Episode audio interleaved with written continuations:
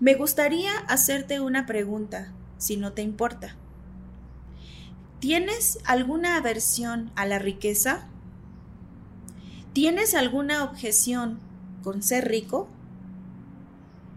¿Te desanima la abundancia? Si es así, tú no crees en Dios, porque Dios es riqueza omnipresente, la riqueza infinita del universo, la espléndida riqueza de la creación. Y si tú reniegas a la prosperidad ilimitada, te estás negando a ti mismo, porque tú eres la imagen de la riqueza omnipresente la expresión de la riqueza infinita del universo y la individualización de la abundancia espléndida. Tú eres tan rico como cualquier individuo que alguna vez haya caminado sobre este planeta. El ganado en mil colinas es tuyo. El oro y la plata son tuyos. El maravilloso, cálido, vivo y amado dinero es tuyo. Solamente porque tú no estés enterado de esto, no cambia este hecho. Otra vez, ¿por qué eres tan rico? Porque Dios lo es, y es su voluntad para ti, su expresión, que te encuentres abundantemente suministrado con su espléndida abundancia de todo lo bueno, porque tú Eres su voluntad manifestada. Y si tú crees que Dios no ama la prosperidad, por favor, dale un buen vistazo a la Biblia. En el capítulo 3 de Juan, versículo del 1 al 2, dice, Amado, yo deseo que tú seas próspero en todas las cosas y que tengas salud, así como próspera tu alma.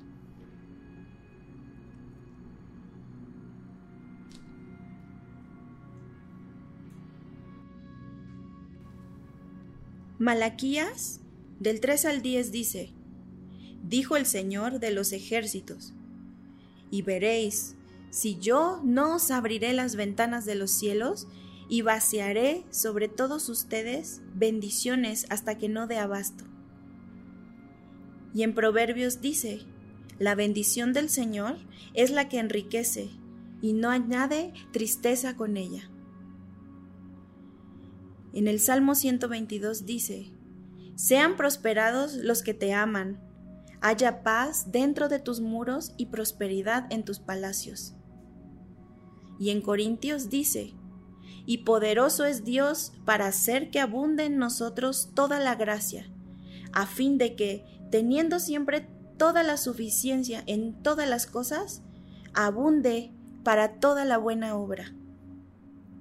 Y en Filipenses dice, mi Dios suplirá todo lo que os falta conforme a sus riquezas. Por lo que me han dicho, hay muchas otras referencias. Pero, ¿qué pasa con la afirmación errónea de que el amor al dinero es la raíz de todos los males? En griego, el lenguaje común en la época de Jesús, Existen cinco palabras que se traducen al español simplemente como amor, y la frase debería de decir, la adoración al dinero es la raíz de todos los males. Pero no estamos aquí para adorar al dinero.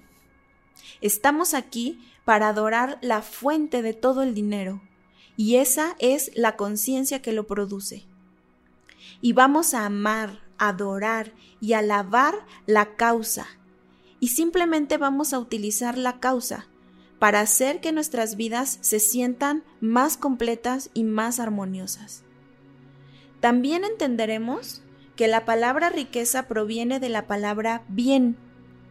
Así que lo que sea que concibas es tu riqueza, es tu bien.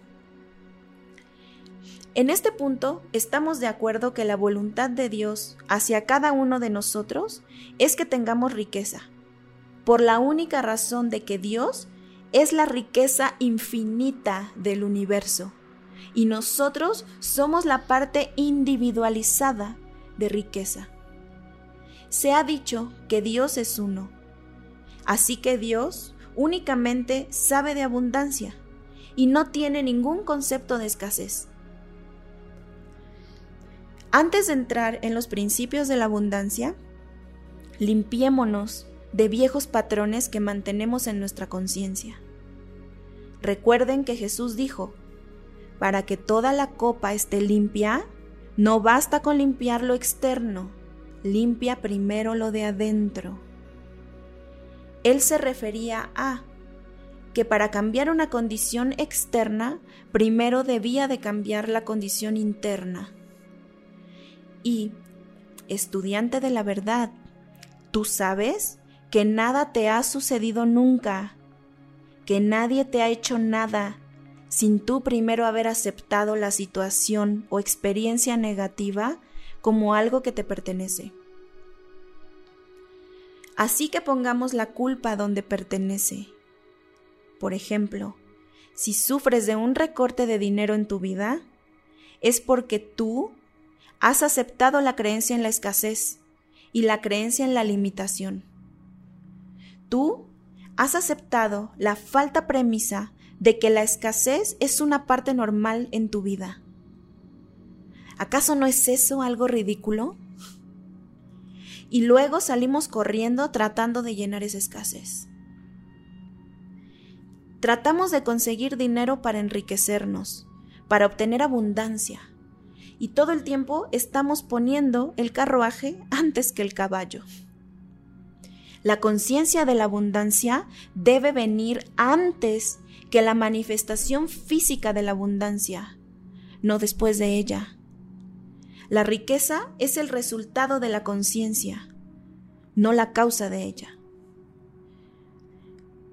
Lo que somos habla tan fuerte que a veces no podemos escucharnos a nosotros mismos, pensar que estamos constantemente imaginando lo que creemos que somos. Y mientras experimentamos algo así en nuestras vidas, podemos decir que tenemos fe en Dios o que esperamos un milagro hoy. Y es posible que seamos casi capaces de convencernos de que todo lo bueno está en camino.